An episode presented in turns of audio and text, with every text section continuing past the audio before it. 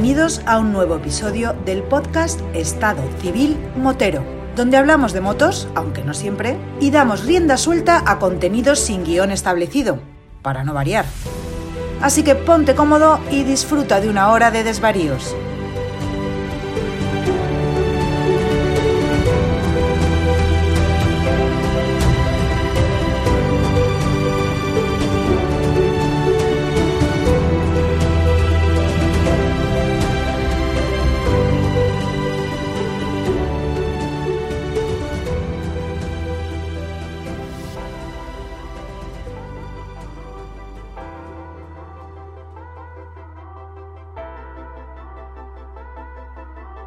Pasa, chaval? Hombre, Vampi, ¿qué pasa, tío? Qué de tiempo sin verte. La verdad, la verdad es que hace mucho tiempo que no nos vemos, mano. ¿Qué tal? ¿Qué te cuentas? Muy bien, aquí estamos. Metido en el garaje, por lo menos para oler algo de gasolina, que no podemos la moto ni para ir a comprar pan. Bueno, las cosas están viniendo como están viniendo.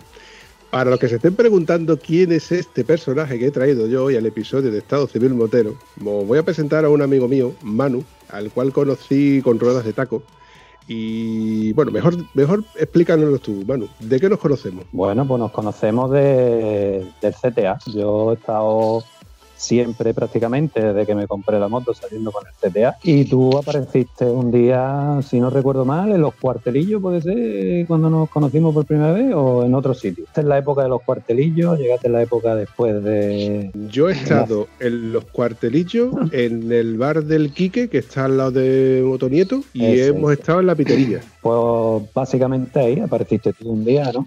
Ahí a salir con nosotros eh, con la moto, con tu F800 cuando la tenían tacada.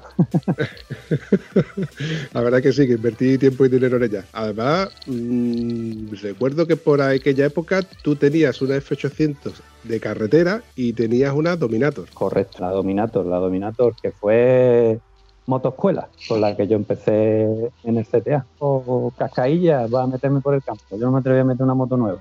No como uno que había en el CTA que seguro que, lo conoce. De hecho, tú ya lo hablaste con él, Jorge Soriano. Jorge Soriano, buena gente.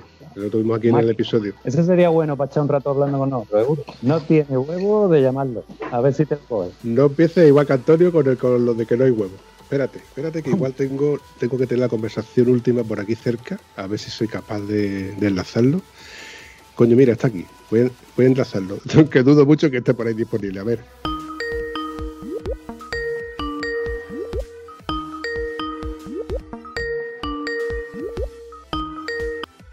Hombre, Vampi, ¿qué pasa, tío? ¿Me has llamado por fin, no? Estaba esperando que me llamara algún día para grabar algo y no me llamas. ¿Me tienes abandonadito?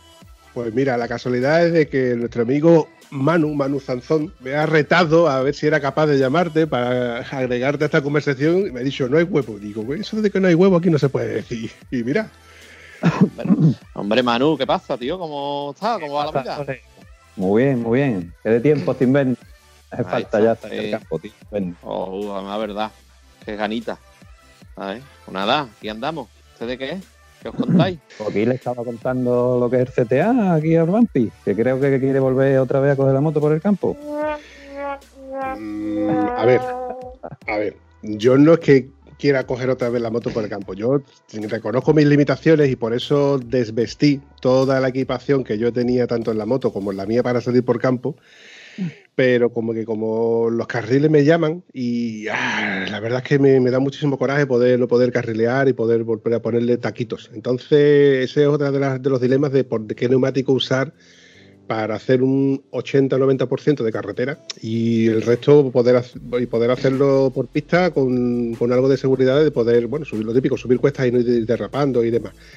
Pero bueno, como vamos a hablar del, del, CTA, porque me gustaría de que todo el mundo conociera en qué consiste el CTA. Y esto viene a raíz de una conversación que tuvimos en, un episodio donde en los comentarios alguien me retó a que pusiera eh, rutas y demás sobre, sobre carriles o rutas donde se pudiera hacer de off-road. Eh, creo que me comentaron incluso en Córdoba.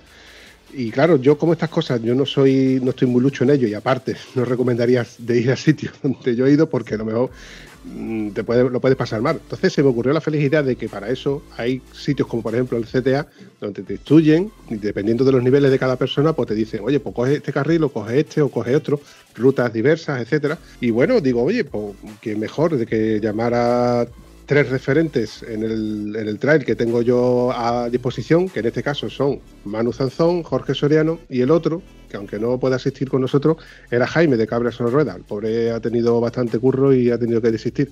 Así que voy a tirar de, de los cartuchos que tengo por aquí más fáciles.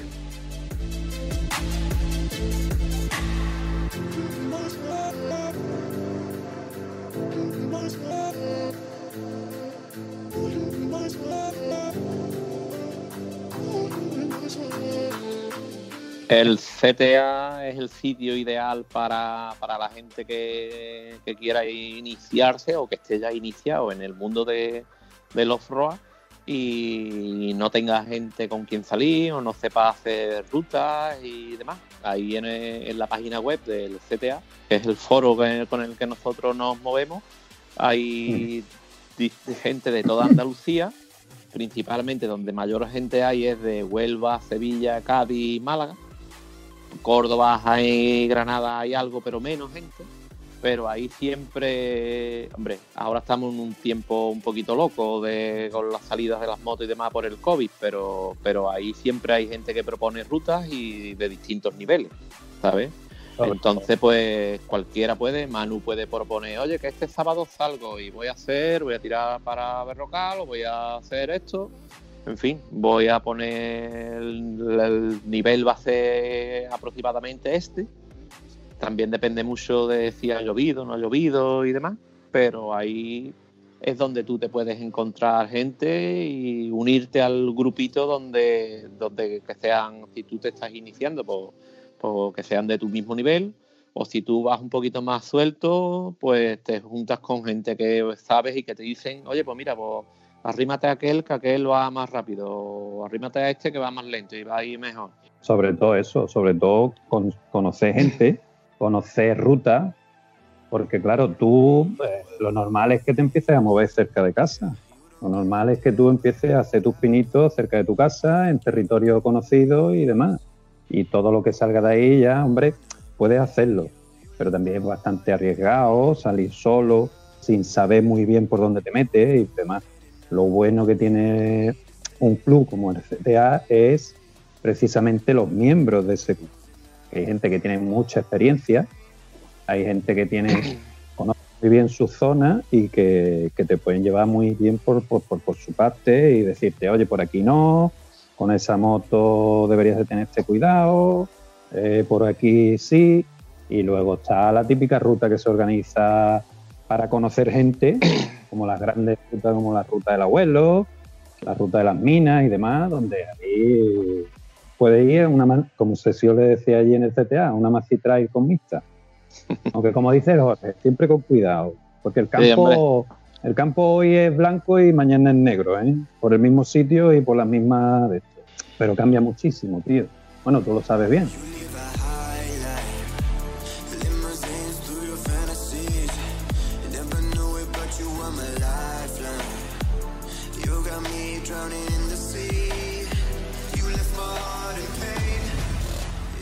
GTA significa, para los que no lo hayan intuido, Club Trail Andalucía. Eh, empezó siendo un foro donde se reunían cuatro o cinco amigos y se convirtió en una gran hermandad donde lo mismo tienes un problema mecánico y te lo saben solventar, donde tienes un problema con un neumático que no estás indeciso, sobre si, por ejemplo, nociones básicas como, oye, en una ruta se me ha fundido un fusible y da igual que no lleves herramientas porque alguien siempre va a llevar algún tipo de accesorio donde te pueda echar una mano. Así que cualquier problema que tengas lo vas a solventar porque siempre vas a tener alguien que te eche una mano. Si mal no recuerdo, nosotros quedábamos los jueves para tomarnos un refrigerio, hacer una pequeña quedada virtual donde íbamos a hablar de la pequeña ruta que había organizado pues Fulanito, el de los Palotes, eran las rutas semanales donde el fin de semana, ya sea el sábado, ya sea el domingo, casi siempre eran un sábado. Pues quedábamos todo el mundo y existían dos tipos de rutas. La ruta más fuerte, donde iban las motos que eran más ágiles, y luego estaba una ruta un poquito más light, donde incluso se podía llegar a pisar carretera, donde iban las típicas motos como las mías, las 1200, las Africa Twin. Y estamos hablando de que el CTA una de las cosas que más me gustó del CTA es que la gran parte, la gran mayoría de las motos eran motos antiguas, no eran motos modernas, eran muchas de ellas eran motos antiguas. Ya estoy hablando de XT, de KTM 640, el gran Alejandro con su 640, que él hacía virguería. A, Joyce. No, bueno, no, Alejandro es. No, el, Alex Huelva. Alex Huelva, el que tú dices. Sí, a Joyce es, de, es de Málaga. Mm. Yo de Málaga. Yo te iba a comentar que también que otra, otra parte muy bonita del, del CTA aparte de que ya nos vamos conociendo y vamos haciendo amigos, aparte de compañeros de rutas y demás. Otra cosa muy buena que tiene es la información que recibe. se hacen cursos habitualmente, ahora mismo no por el tema que está, pero se han hecho muchos cursos, cursos hasta cursos bastante importantes como de cursos de, de primeros auxilios. Nosotros hemos hecho en el, en el CTA, yo he recibido cursos de primeros auxilios, que, que es una cosa que tú no le no le prestas atención hasta que algún día te haga falta. ¿Sabes? Si algún un día te hace falta, ah, lo vas a agradecer mucho. Pues un curso totalmente gratuito. Se han hecho cursos de mecánica, se han hecho cursos de orientación y de GPS. En fin, una infinidad de, cursos que son gratuitos, que lo dan siempre, que, siempre el que lo da es un compañero y, y es una faceta maravillosa. Siempre terminamos con alguna comidita y demás pero, pero bastante bueno. Eso es un pelotazo del CTA, ahí lleva razón Jorge, tío. Porque lo bueno de los socios que son, digamos, tú puedes ser un socio más comprometido o menos comprometido como tú quieras. Pero cuando entras en el CTA, pues mira, como dice Jorge, el que está más puesto en navegación, GPS, programa, instalar. Vamos, yo cuando entré no sabía lo que era un GPS, no sabía. Y a través de los compañeros, en los foros, en el hilo, oye, que fulanito, mira, este GPS es bueno, eh, yo te paso eh, tal programa, el otro te ayudaba, quedábamos por la tarde con quien fuese, con quien hiciera falta. Yo me llevaba el portátil desde el EPE. Cuando yo aprendí a, usar el GPS, llevaba el portátil quedaba con un compañero, oye, quedamos por la tarde, nos, nos llevamos aquí toda la tarde, que te voy a enseñar a cargar los mapas, a hacer un track, a editarlo, a subirlo, a pasarlo. Y, y bueno, como dice Jorge, es una maravilla tener gente que es capaz de, organizar un curso de primeros auxilios, que yo he recibido varios, que yo he estado en, las agrupaciones de protección civil y demás, pero aparte una persona que venga y que te dé unas nociones básicas, porque quieras que no. Nuestra ruta, Jorge, y tú, Ampi, también lo has hecho con nosotros, estamos en, muchas veces en zonas que son eh, de difícil acceso o que están bastante retirados de, de una población. O sea, que, que está a manos de, del compañero que va contigo. Que eso es otra de las cosas eh, que ya hablaremos en el campo y siempre que ir acompañado. Eso es así. Doy fe de ello, estoy totalmente de acuerdo. Sobre todo cuando algún, mamoncete del CTA te mete por unos berenjenales donde dices tú, aquí hay que echarle huevo y a huevo no hay quien me eche para atrás. No, no, qué va, qué va. Eso no pasa nunca. No. esperemos que podamos volver a juntarnos otra vez como hasta hace poco hacíamos, que ahora con el tema este nos tiene muy cohibido, pero yo creo que en breve ya podremos empezar otra vez a juntarnos y hacer salidas donde podamos salir bastante gente y demás y a disfrutar de lo que nos gusta, porque yo, por ejemplo, a mí me gusta salir con la moto, pero más me gusta después pararme a comer y contar mentiras con los amigos, ¿sabes? me, gusta más que la moto, quizás. ay, ay, ay.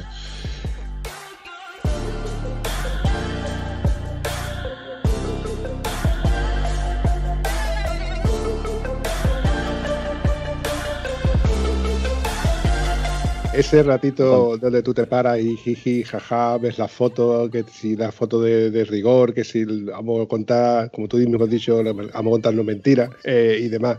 Bueno, una cosa que vamos a destacar es que tú has dicho que estás en Lepe. Lepe está a unos 40-50 kilómetros de Huelva y Jorge Solero está... En la Puebla del Río, Sevilla. Que de tu casa a la mía hay algo más de 100 kilómetros. Más o menos. por, campo una hora. Y casualmente ninguno de los dos tenéis BMW. Ya no. Hombre, yo ya no tampoco. Ahora yo estoy ahora mismo, digamos, en un, en un base. ¿sabes? Bueno, un base por una parte y por otro lado una alegría, ¿no? Ahora mismo se me gripó la BMW, la GS800, la pobrecita que, ha sufrido lo insufrible. Y ahora tengo pedida una KTM 890R, Adventure R. Tiene nada más el nombre ya y, y acojona. ¿sabes? Y, pero con el. Matu, Matu.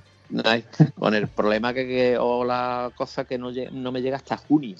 Está pedida desde primero de febrero y no llega hasta supuestamente primeros de junio. Y son los meses más largos que se me están haciendo en mi vida.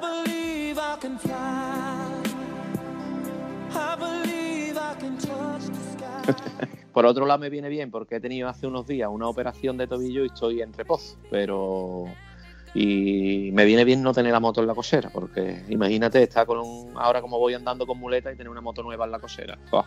eso es la muerte de pellizco. Y además limpita. Y limpia, uff. Mirándola ahí. En fin, pero bueno. las pegatinas. Ah. Qué bonito tener una moto nueva. Yo le voy a pedir a tu mujer, Jorge, que cuando te montes en la moto te haga un vídeo, porque ese vídeo es conmemorativo. Va a ser la primera vez que te montes en una moto y además, mm, bueno, ¿desde cuándo no te montas tú en una moto a estrenar? Desde el 2008 que estrené la BMW, la GS, la 800. La estrené en julio del 2008 y esta la voy a estrenar en junio del 2021, supuestamente. Pero bueno, lo que sí es cierto que me está ayudando mucho. Vuelvo a rememorar cosas y me entretengo mucho mirando el foro y viendo las fotos y vídeos de las salidas antiguas y demás ahí en el foro que quedan todos guardados. Y después también he hecho horas y horas mirando accesorios para la 890. la tienda de la chuche. Sí. Par de KTM me trae loco. Si te digo la verdad, yo cuando compré la GS800, yo la vi, te lo comenté en el otro episodio que grabamos, la vi, me enamoré y la compré. Yo no le di oportunidad a ninguna otra moto ni nada. Ahora me iba a comprar la Yamaha la T7, pero al final se me cruzó la KTM y he ido a por ella. Pero cuando yo compré la BMW no había ni leído nada de la 800. Además era una moto que estaba recién salida. Ahora tengo una tal información de la 890 que es impresionante. no hay gadget de esto que, haya en el mercado que no lo conozca yo ya. Oh.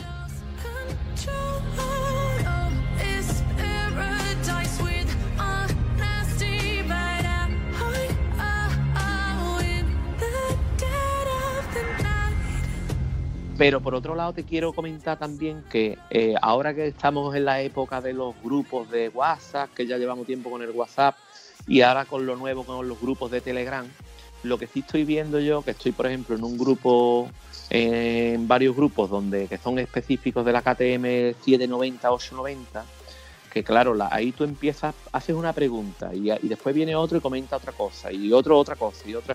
Y lo que tú preguntas, te lo contestan, no te lo contestan y se pierde. En el foro del CTA tú abres un hilo y tú haces una pregunta y te contestan sobre esa pregunta. Y eso queda ahí guardado y la información esa queda ahí para los restos. Entonces, a pesar de que los foros están decayendo, pero yo lo veo una herramienta difícil de, que los, grupos de Messenger o de WhatsApp los superen, porque la información allí, como no va a clasificar por hilos, no, no está bien, tú no te puedes informar de algo. Cada vez que quieras saber tú algo de una pieza en concreto, del freno, del asiento, de esto, de lo otro, um, tienes que hacer la pregunta nueva y ahora te contestan o no te contestan. Y en los foros en el del CTA, que es en el que yo más participo y demás, pues la pregunta está ahí. Tú haces la pregunta y te contestas. Tienes razón, Jorge. De hecho, recuerdo un post sobre el tema de suspensión que lo dejé y lo volví a retomar y eso queda ahí como en la biblioteca, donde puedes retomarlo y echarle un vistazo cada vez que, te haga falta. Y eso está muy, muy, muy bien.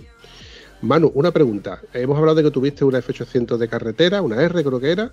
Eh, tuviste una Honda Dominato. llegaste a tener las dos, si mal no recuerdo. Hubo una época en la que...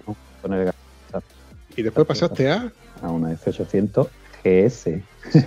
Pero era naranja. Era naranja. Que las naranjas corren. Era la naranja. No, pero a ver, a ver, a ver. A ver, a ver, a ver, a ver, déjame, déjame. mi defensa y en tu descargo, en mi defensa y en tu descargo, yo compré la F800 porque la, tenía la F800R, que la tenía con el plan sede de BMW. Y cuando llegó el momento, tú sabes que a los tres años tienes que andar cambiando o entregándola o financiando o comprando, etcétera. Estaba en ese impasse de decir, ¿qué hago con la moto? No la, la entrego, lo típico, ya estaba mirando la 1200. Fue la época esa en la que estaba empezando a pisar el campo y yo decía, la 1200 es demasiado grande para esto. Yo veía gente en el CTA llevar la 1200 muy bien, pero yo llevaba muy poco tiempo, tío, con la, con la Honda Dominato. Yo, yo siempre que alguien me pregunta qué moto compro, siempre lo digo, digo, una que tú puedas tirar suelo, que se te pueda caer en un río y no te vaya ni a saltar una lágrima. Eso es lo que yo hice, una Dominato para aprender, para caerme, para romperla, para no sé qué, para destrozarla. Y una vez que ya llevas un tiempo con ella y tal, yo me vi más suelto, pues yo estaba entre la 990 y entre la 800. Y como estaba cogido por el CL de BMW, se me plantó la F800 delante y fue cuando la compré. Pero no porque no me gustara, ¿eh? que también me gusta un montón. Vamos, además, ahora te puedo decir que, incluso si pudiera tener dos motos, tendría la 990 y tendría la F800 cada uno para su, para cosa. La verdad. Ahí, ahí, ahí, aplauso, aplauso, Paolo. y a ver quién nos dice a nosotros que la F800 no es buena para ir al campo. Hombre, yo no puedo hablar malamente nada de, de esta moto. de, la, de la F800.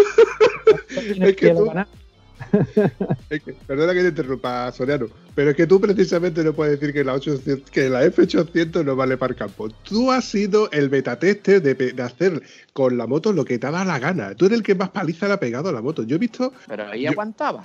Ahí con, con dos cojones. Es que no que aguantara, pero es que ahí estaba la tía con dos cojones. Es que lo que tú le has hecho con, tu moto no lo ha hecho nadie. Que es a lo que vengo a referirme. Siempre sí, hay gente que por ahí, hay mucha gente que anda en moto por campo bien y con los 800 también habrá algunos, digo yo, ¿no? No habrá más gente, ¿no? Hombre, que yo recuerde, sigues invicto. Bueno, eso sí, eso sí. A nivel nacional sí. Pero bueno, que, sí, que yo la he disfrutado mucho. De hecho, la mayoría de las rutas que yo he hecho con el CTA las he hecho con mi mujer montada detrás. Que eso era otra cosa que yo cuando llegaba a los sitios, llegábamos a los sitios, la gente le daba la enhorabuena a mi mujer. Eso es así. Hombre, por favor. no a mí. Se lo daba a ella por aguantar la ruta y... Pero la verdad que lo hemos disfrutado los dos mucho, mucho, mucho, mucho, mucho.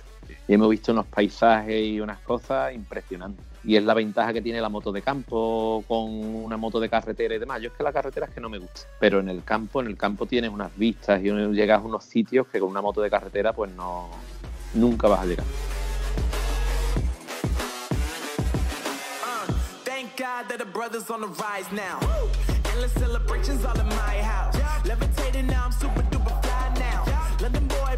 Yo, una de, de las razones por las que cogí también la F800 fue precisamente o de ver en el foro, de verte a ti en el foro y de haber coincidido contigo en muchas rutas. Yo decía, madre mía, ¿cómo va esta moto? Que esta moto cumple. Y bueno, y no solo tú, que había más gente, estaba Casanova, eh, había, no, había 8 tíos con las F800 que se movían bastante bien por, por, el CTA. De hecho, también, antes había muchas más motos grandes.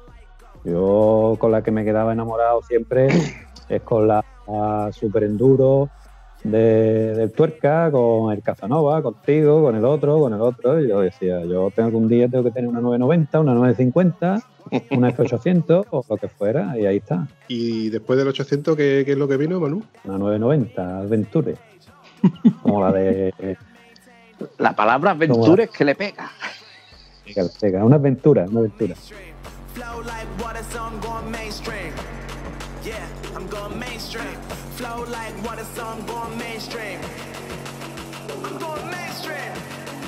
Volviendo un poquito al tema del CTA puro y duro, yo de las personas que más cariño le he tenido y que más se echa de menos ha sido el gran José María, que de ahí de vuestra zona de Huelva era el hombre, el abuelator, mm. que él era, mm. era una persona tremenda. Yo tuve la suerte de conocerlo y coincidí con él en un montón de rutas. De, de hecho, con él era con el que más hablaba en, las, mis primeras rutas, porque yo en mi primera ruta fue cuando yo conocí el foro del CTA, vi que había una, una ruta y que habían quedado en la venta del Junco, en la carretera de, de Málaga, en- a la salida de Sevilla, en Alcalá de Guadaira, la carretera de Málaga.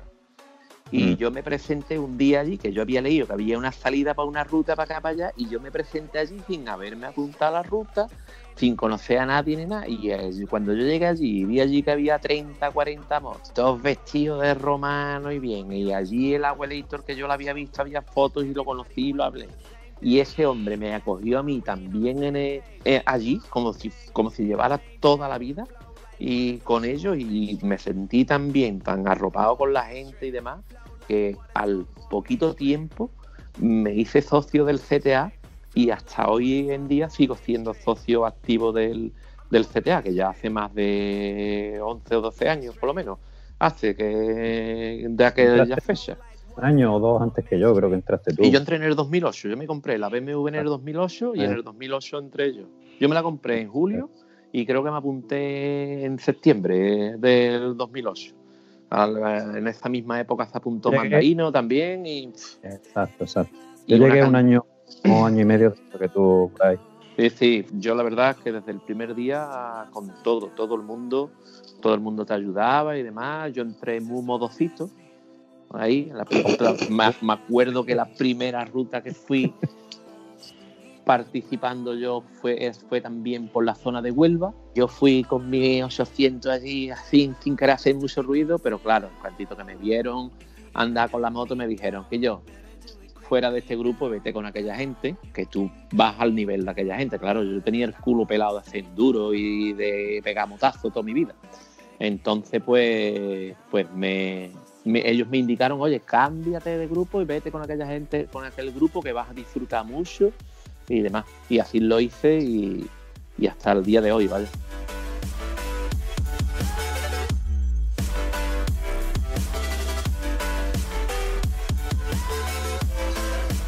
Bueno, como tú recordarás, yo hace tiempo que, que dejé de hacer off-road. Además, de hecho, todas las, casi todas las cosillas que yo tenía más o menos por ahí para, para hacer trail duro con la moto, pues te las fui largando a ti porque era más o menos el que conocíamos que tenía una F800 cerca.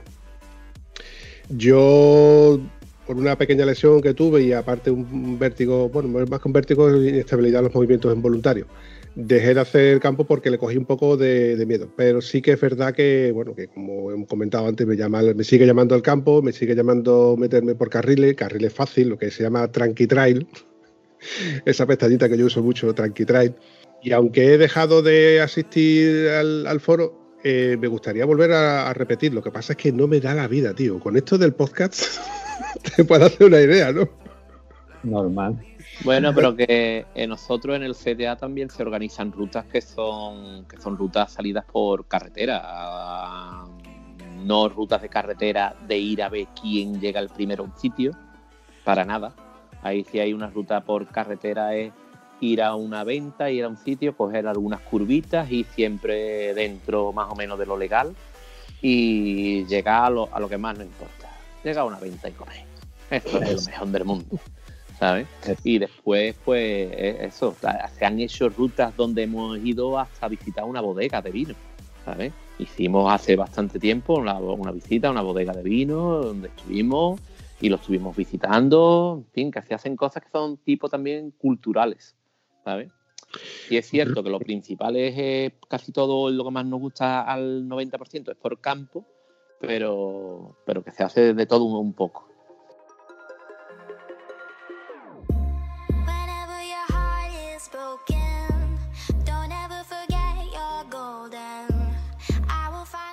como hemos comentado antes, rutas semanales. Luego había rutas como por ejemplo la ruta del abuelo, que se convirtió en una ruta emblemática, una ruta mítica. Hay vídeos en YouTube, si mal no recuerdo, donde se rememora o se repite la, la, esta ruta, que es una ruta muy, muy bonita, donde hay tierra, barro, arena, hay de todo un poco. Hay para el nivel principiante y hay para el nivel más, más fuertecito. Y creo que el CTA incluso organizaba rutas eh, a Marruecos. Sí, sí, Marruecos, sí. Portugal, y, y algún que otro sitio más por ahí, pero bueno, que se organiza un poquito de todo. Pero bueno, que yo donde eh. más he disfrutado sido y donde más disfruto es en el campo, ¿sabes? Yo recuerdo también otra... Es que por, por la zona de ustedes eh, para mí es el paraíso. La parte de Huelva para mí es, es maravillosa para hacer campo. Recuerdo una ruta que creo que la organizó Alex Huelva y que es la ruta de las arenas, donde ahí la arena, la arena me encanta. Yo la arena disfruto como un niño chico. Y recuerdo una vez que una ruta esa, que creo que fue la primera ruta que organizó él, donde vino mucha gente de toda Andalucía, sobre todo vinieron los malagueños y demás. Y recuerdo una anécdota de en un sitio que además que tengo, lo tengo grabado en vídeo, una parte de, esa ruta por las arenas con la F800 a carajo sacado. Tú ya la- los tacos me vi en una zona donde había, se habían parado, se habían atascado la gente de, de Málaga. Yo no sé si Manu estaría por allí también, porque había creo que gente de Huelva y demás. Y aparecí yo por una curva y me los vi allí parados, que es como que estaban diciéndome, cuidado que te va a atascar aquí. da". Y Yo cuando vi la gente para allí, me vine arriba, le pegué un apretón a la moto y empezó la moto a echar arena para atrás. y si tuviera aquello, la gente me vitoreaba ahí me salió de puta madre porque me podría haber clavado en cualquier momento y haber salido por, por delante de la moto, pero me salió de, de estupendo. Y, allí que pasé yo como arma que llevaba el diablo y después yo eso ya era una, una batallita para contar, pero bueno, durante años.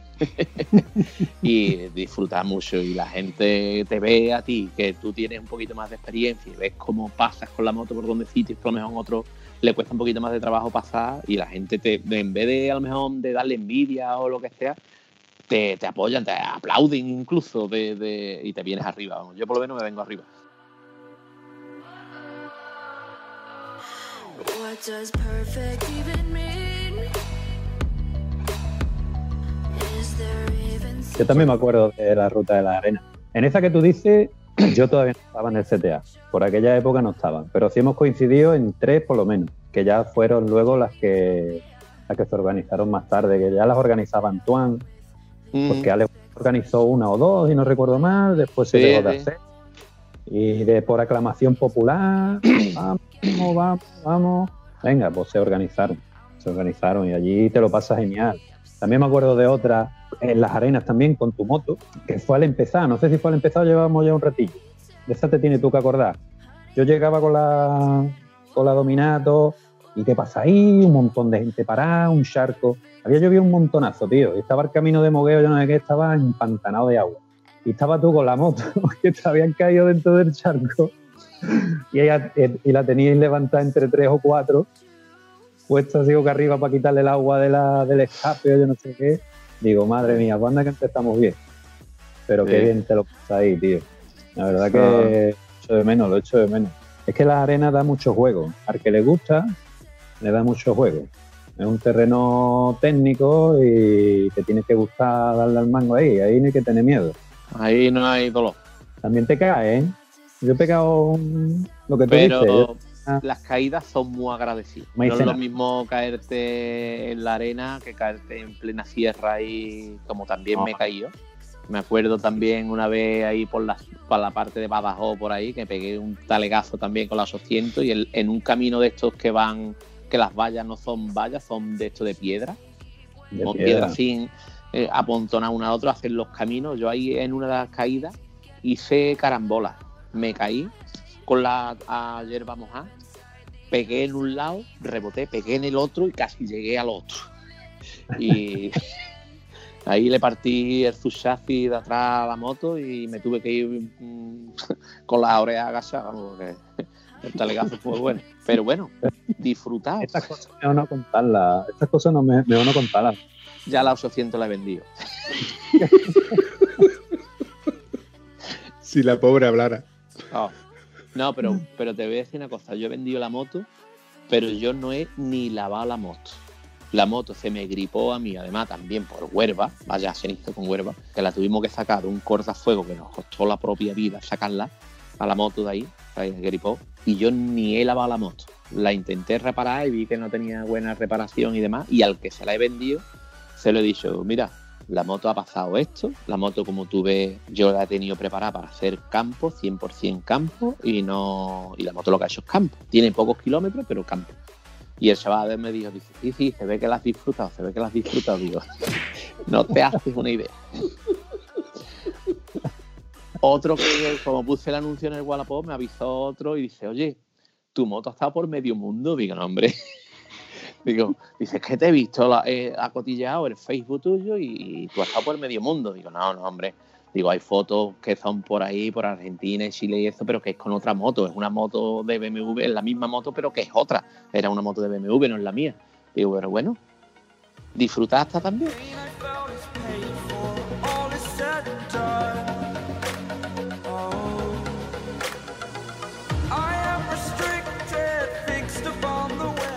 Jorge, tú en tu moto tenías invertido también una cantidad de dinero considerable, porque tú tenías preparadas suspensiones, tenías llantas, rodamientos especiales, vamos, tú tenías un- una buena inversión en la moto.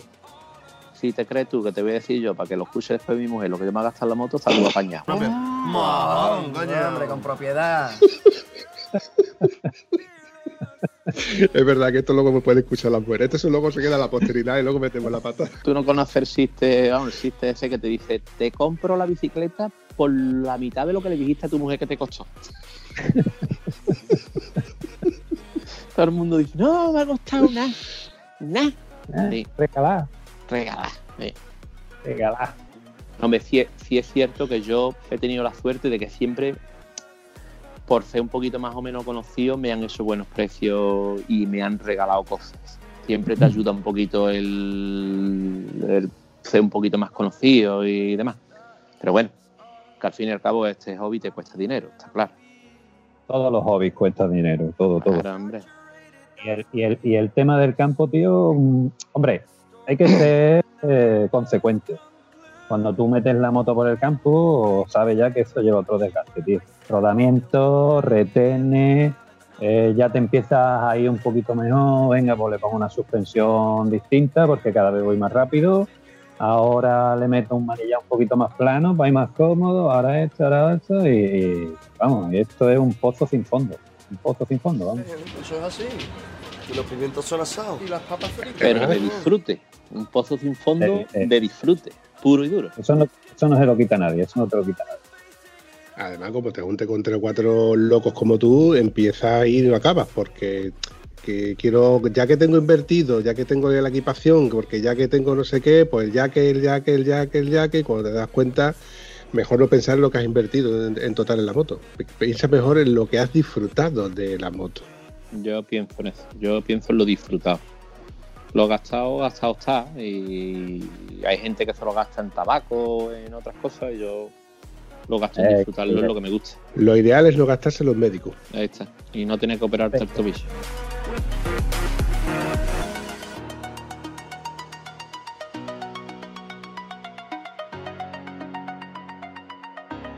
Que digo que las equipaciones que también te tienes que gastar dinero. Pues, quieras que no, cuando vas al campo, mínimo unas buenas botas, un casquito, un peto, rodilleras.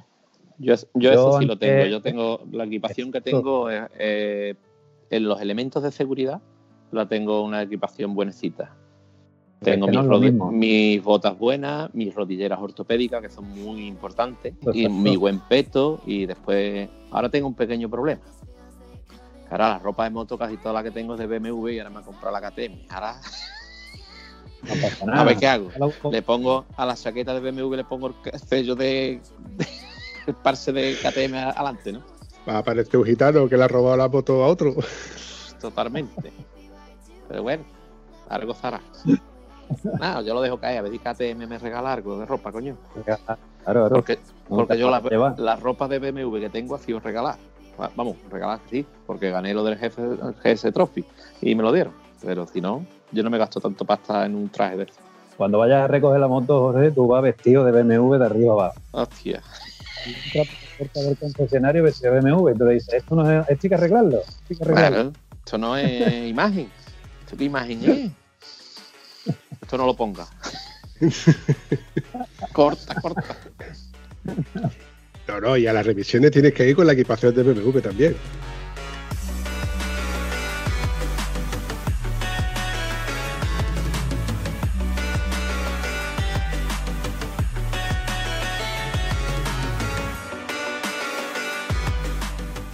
Acabo de recordar de que en uno de los vídeos que había en YouTube sobre el CTA, no sé dónde estaría el enlace o dónde habría que ubicarlo, pero se ve a Alejandro, Alex Huelva, encima de uno de los remolques de las motos, intentando de, contarle a todos y a cada uno de los presentes, así como si fuera un presidente, por favor, la seguridad, que como este año, algunos que venís de dentro, otros que venís de fuera, otros que venís de cerca, otros que venís de lejos, y se escucha por de fondo, "Eh, ¿qué no cuánto? Dice, tú eres un cabrón.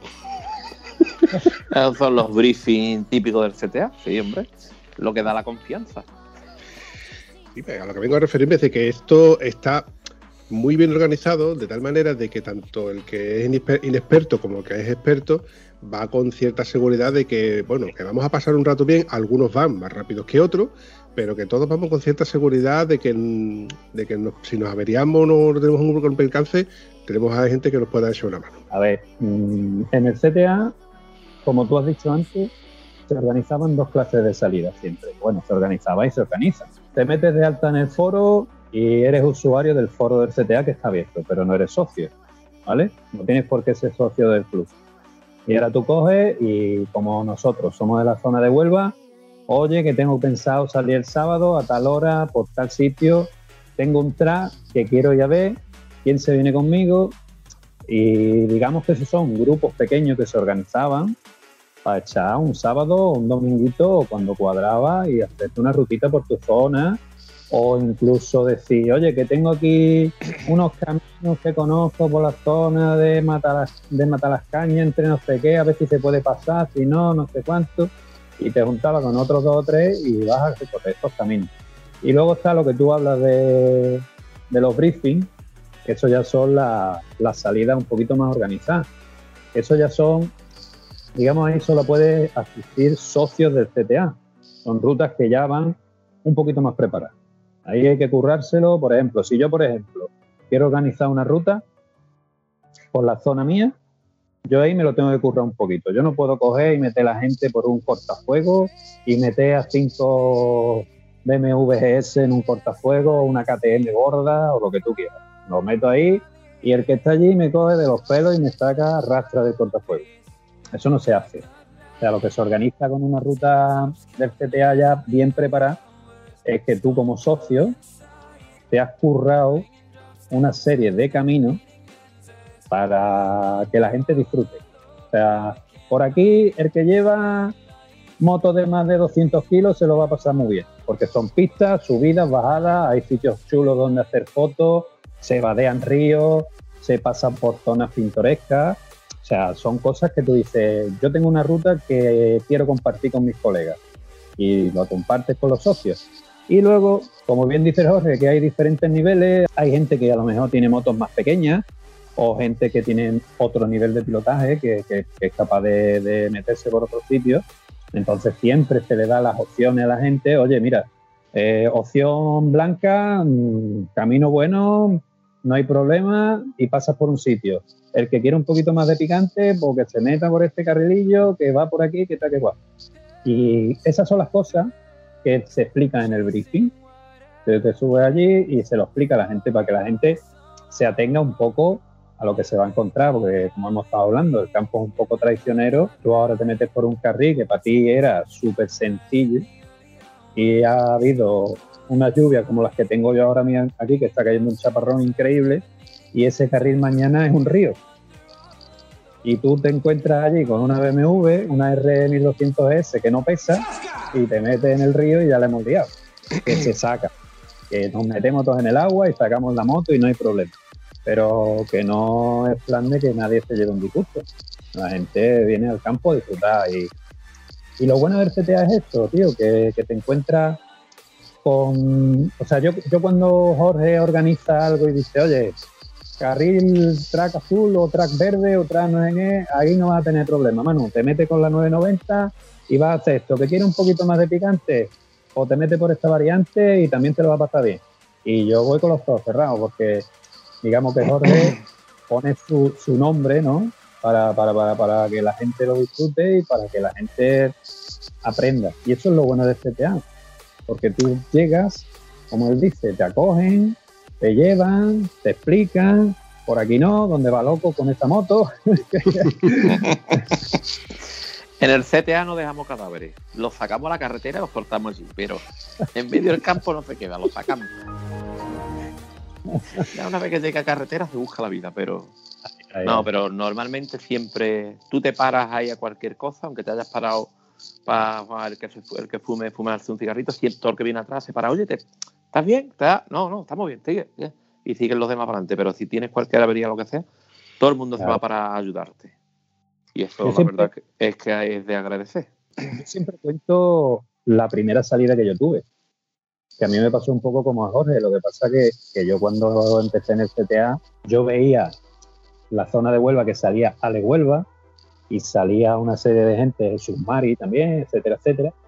Y a mí me da vergüenza, tío. A mí me daba vergüenza ahí, pero mira, yo me eché, me di la manta a la cabeza, quedé una vez con Ale Huelva, que estaba haciendo una ruta de reconocimiento precisamente para organizar una ruta para el CTA de fin de temporada, que fue la ruta de Portugal, que estuvo muy bien. Y yo me animé ahí con él. Y yo no lo conocía de nada, pero en un momento dado, oye, ¿qué tal? Yo me llamo Ale, yo me llamo Manu, perfecto, vente conmigo, ¿has montado moto alguna vez? No, mira, voy con Lisa, llevábamos una, una Turano, o sea que no iba ni con por fuera de Paco, yo iba a la aventura.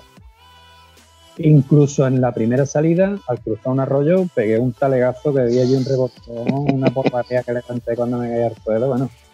Pero tío, cuando yo llegué a mi casa, después de haberme caído y todo, yo venía pensando, digo, ya, qué bien me la ha pasado, qué bien me la ha pasado aquí con este tío, por dónde me ha llevado, hay que ver estos caminos que yo no conocía esto, yo, que yo, yo soy de- de aquí de toda la vida, y yo no conocía ni la mitad de los sitios por donde me llevó, y eso yo creo que fue lo que me enganchó. Hicimos también otro viaje a Portugal, que no me, que quizás no me acuerdo quién lo quién lo organizó bien, pero nosotros nos juntamos en un, hicimos un grupo, había varios grupos, teníamos cogido los hoteles y demás. Nosotros fuimos en un grupo y yo con el grupo mío éramos el grupo de parejitas. Nosotros, yo iba con Robator, que iba con, con Ale, con su novia, que ahora ya es su mujer, con que Ugarte también iba con su señora. Eh, ¿Quién más? Íbamos, íbamos cinco o seis parejas en moto. Y lo pasamos, pero de muerte, pero de muerte. Y todo por campo, casi todo por campo. Pero nosotros íbamos nuestro ritmito, pum, pum, pum, pum. Y Andrés y Rocío también venían. Rafa F6 también venía con su pareja. Y lo pasamos, pero de, estupendamente, tío. Íbamos nosotros nuestro ritmito, los que iban solo con las motos iban a otro ritmo más ligero que nosotros, pero nosotros íbamos a nuestro ritmito. Hay una foto por ahí donde estamos todos parados en una, vamos, no se le puede llamar ni bar, ni tienda, ni nada, en una tasquita de esta portuguesa donde acabamos con toda la cerveza que había. Teníamos hambre, ya era la una o cosas así. La mujer, la pobre mujer esta portuguesa vieja, lo único la que tenía allí que es un trocito de chorizo y nos lo puso, nos lo comimos y nos supo a gloria. Yo no cambio ese momento por ningún una comida en ningún restaurante de, de, de, de 20.000 estrellas. Yo prefiero esa comida ahí echado en el suelo con los amigos, sudado de haber pasado, disfrutado lleno de polvo y demás. Y para mí esas fotos, yo ca- cada vez que veo esas fotos que estamos todos echados sobre un muro de esto de piedra, yo veo las fotos y me sale una sonrisa tremenda. Porque Sí, lo sí. pasamos estupendamente. Nos juntamos todos los grupos allí, allí todos comimos y bebimos y, y lo disfrutamos maravillosamente. Y que lo disfruten las mujeres además, porque yo recuerdo que Gema, la mujer de Ale, cuando falleció el, el- el abuelo, se llegó incluso a sacar el carnet y se compró su Yamaha XT para poder acompañar a Alejandro. Sí, sí, sí, sí, sí, sí. Verdad. He, he coincidido en una ruta con Gema también, donde ella vino con su con su XT que se la compró nuevecita y, y sí, sí, estupendo, vamos. Qué buenos recuerdos.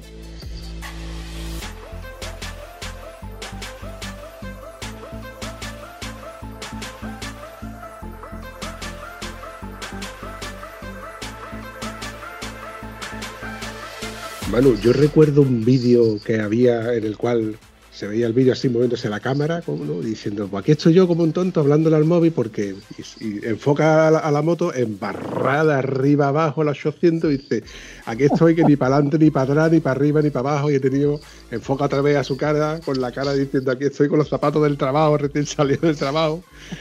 Fíjate tú, ¿cómo le tiene que gustar a un cetero el campo que después de salir del trabajo dice, pues voy a coger por esta pistita que por aquí voy bien Exacto. y te embarra y dices tú, al final tengo que llamar a la furgoneta del colega para que venga a sacarme de este embarrado. Esto, esto. Esto es una cosa que me pasó, tío. Y es que vamos, yo la cuento muchas veces y la gente no la cree. Yo trabajo a 3, 4 kilómetros de mi casa, pero bueno, es una carretera nacional. ¿Qué pasa? Que hay un acceso a la autovía y tiene una pista de tiene una pista de, de servicio al lado, ¿no? La típica pista de servicio que va por el lado de la autopista, una pista de- de tierra. Y yo salía ese día, mira, era un jueves un viernes y habíamos quedado el sábado para salir. Me gustaba siempre llevarme la moto, o me, bueno, me gusta llevarme la moto al trabajo el jueves o el viernes antes de salir del fin de semana, porque tú sabes, la moto está aquí en la cochera, en el garaje, ¿qué me ha pasado ya? Que vas aprobado, le das al botón y aquello no tiene batería. Entonces, yo siempre el jueves el viernes la preparaba, le ponía GPS, me la llevaba a trabajar, le llenaba la rueda, le echaba gasolina, ya lista, tú sabes. Vestido el tío ya, preparada la moto para el sábado, para el domingo. Y ese día, tío, salí de trabajar, vestido con la ropa de la oficina, zapatitos finos, camisa, y me meto por el camino, paso por un arroyo que había llovido toda la semana lloviendo, y cuando metí las 800 se clavó hasta la, la rueda de adelante se clavó hasta el eje, tío. Y me quedé, vamos, es que no puse ni los pies en el suelo, me quedé la moto tiesa, clavada, con los pies en los estribos y yo mirando para los lados, digo, ¿y ahora qué hago? ¿Qué voy a hacer? ¿Eh? Zapato al fango, moto para atrás, moto para adelante, la moto la tuve que tirar al suelo, le di la vuelta, le metí aquellos tres arreones, no había manera de sacarla del agujero, y ya por último ya tuve que llamar a mi padre, que vino con una furgoneta y una linga. y cuando mi padre me vio, yo no sé si se él más que yo. Habría, habría que ver también la cara de tu mujer cuando tú llegaste a tu casa. Se nos barro hasta la oreja. Imagina, Vestido con un pantaloncito de pinza, unas botitas, un tío. Llegué a mi casa que parecía, vamos. Bueno, mi mujer todavía no ve después de haber ido a la gasolinera a lavar la moto, porque yo la moto así no la guardaba. Yo así Eh. la moto no la guardaba en el garaje, como estaba. Si Eh, tuviera ar de la gasolinera cuando le digo, dame cambio para lavar la moto. y me vio. me vio enfangado de arriba. ¿de dónde viene? este tío, ¿de dónde viene? Con esta cara. oh, Venía de arriba. tío. Y ese Manu, es un vídeo que grabé yo para mandaroslo a vosotros, para que, para que no os pase estas cosas, hombre. Pase estas cosas. Manu, una, una curiosidad, ¿cuánto mides? Yo mido un metro noventa y cinco. más largo que un día sin pan. Pero metro ver entrar a Manu en la gasolinera con un metro noventa y cinco de barro de arriba abajo, diciendo, dame dinero para cambiar, lavar la moto. Cámbiame el billete que ya la hablamos. Oh, Bueno, Eh. por algo te, por algo en el foro te llamas Manu Zanzón, Tanzón, tanzón. porque eres un tío bastante grande. La verdad que cada uno tenemos unos nicks, unos nick muy raros. Yo Vampi, Manu Zanzón, estaba Manu Cazadún, eh, Antoine, que era Antonio. Eh, ¿quién, quién más tenía una 990 naranja en el foro por aquel entonces? No lo recuerdo, de aquí de Huelva. eh, la Welator tenía una 990 cuando falleció. Y pues de aquí de. Sevilla, de aquí de Sevilla, Osu- Os, que no sé, Adán, Adán, que Osuzue o algo así, que no, nunca,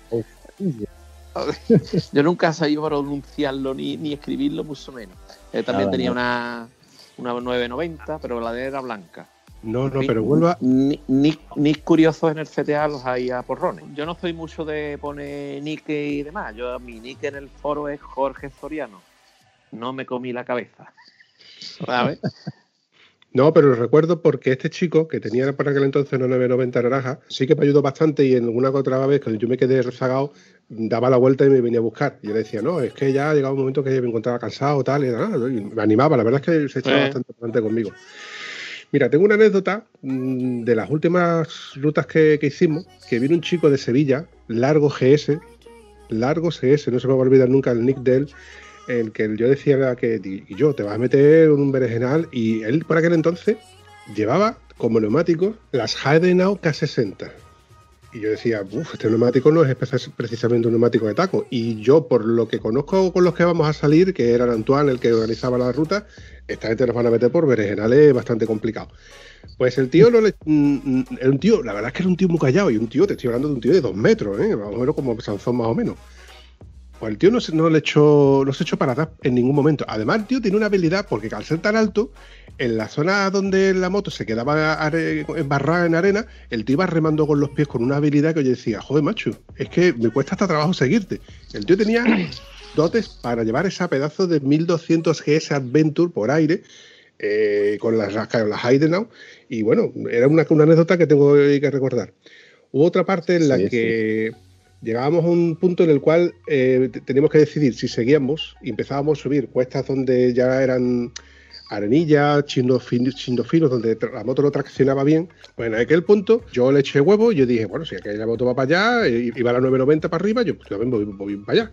Había por aquel entonces una GS650, no recuerdo, creo que era Pedro también, y había otro Sí. chico con una Teneré, así calbote, que, que tú que, que me ha estado, ha hecho un montón de, de rutas que también bueno, pues cuando yo empecé a subir para arriba, de esto que típico que te vas a la única raíz que había atravesada, pues tú la ves men- men- mentalmente, tú la ves y tú dices, voy por ella, voy por ella, pues coño, voy por ella, pues me clavo y se me cala la moto.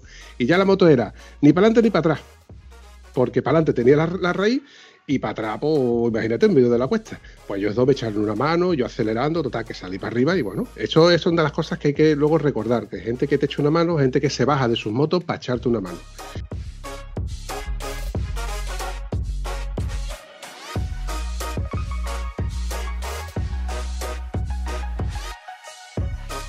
Lo típico que luego te vas, como yo era un poquito de los más rezagados, o sea, yo no, yo no llevaba GPS, yo simplemente me guiaba por las huellas de la rueda y yo decía, bueno, si en un momento dado me pierdo de por algún cruce, lo único que hago es que enciendo mi propio GPS, que es el del móvil, busco la carretera más cercana y ya nos vemos en el punto de encuentro. A lo mejor era usado por mi parte, pero la verdad es que me funcionaba.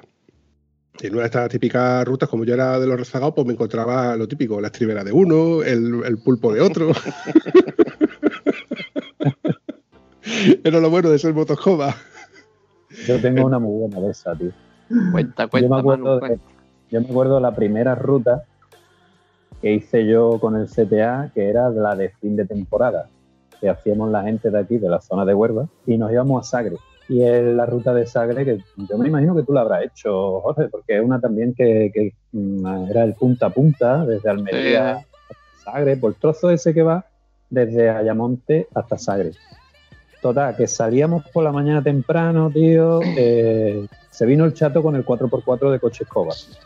Lo que pasa es que no llegó hasta el final. Por la zona de, de ahí de Albufeira, por ahí se dio la vuelta.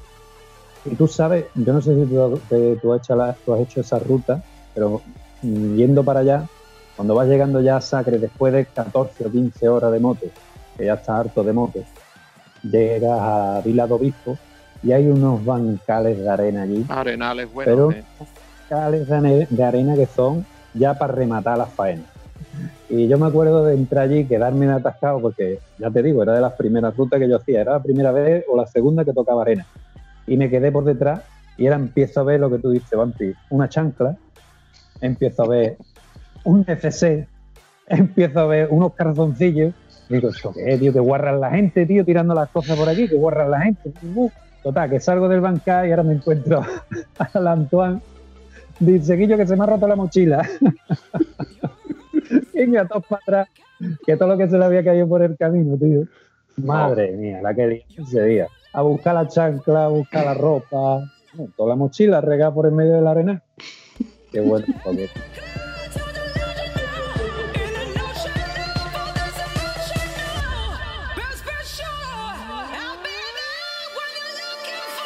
ya llegamos a, a Sagre reventado Esa también fue. Esas son las, las que dices ahora, que luego tú llegas y te, te acuerdas como si, Es que yo me acuerdo como si lo hubiera hecho ayer, tío.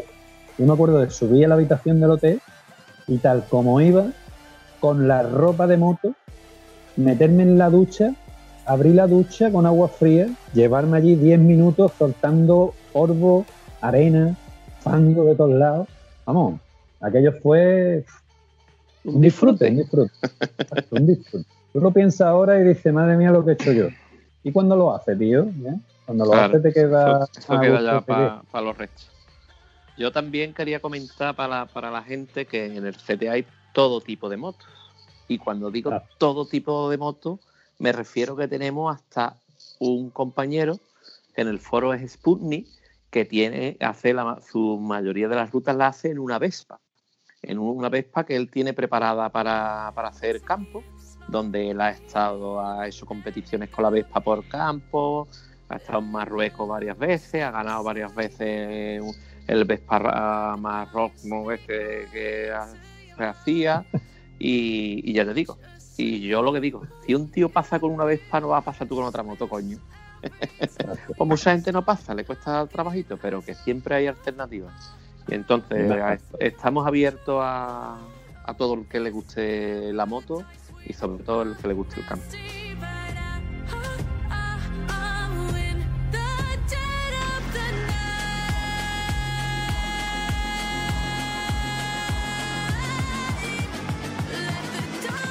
Bueno, chavales, como nos acercamos a la hora de finiquitar, yo quería ante todo agradeceros a los dos que hayáis asistido a este episodio y seguro, seguro, seguro que si en un futuro vuelvo a tirar la caña, engancho algo.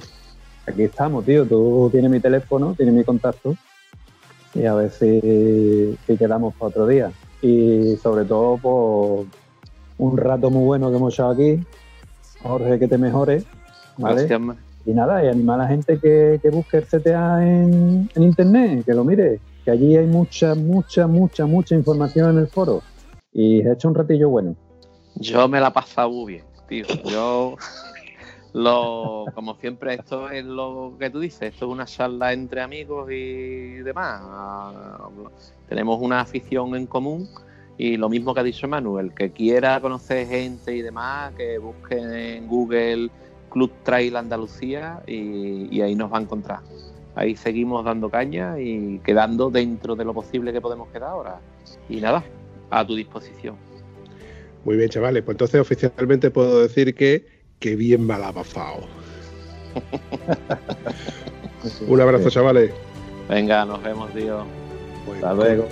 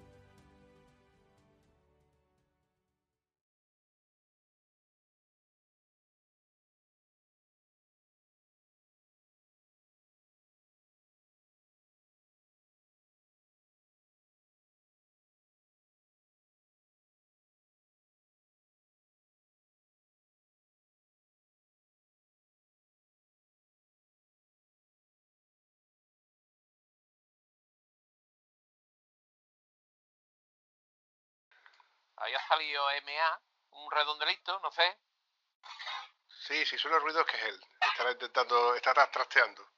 Es el típico ruido de la psicofonía de cuando alguien está conectando los cables está poniéndose cómodo y todas esas cosas. Para los que se. Para, para, pa, pa, pa, pa. Eh, hay corte y Para papá. Para, pa, pa. ¡Dale! ¡Te cojones! Venga, corta, corta, corta. Venga. Esto va para adelante. Esto va para adelante, ¿vale? Adelante. Venga. Hombre. No te rías, hijo puta. Venga, No está pasando malamente. vamos. GTA. Para, pa, pa. Papi, corta esta parte.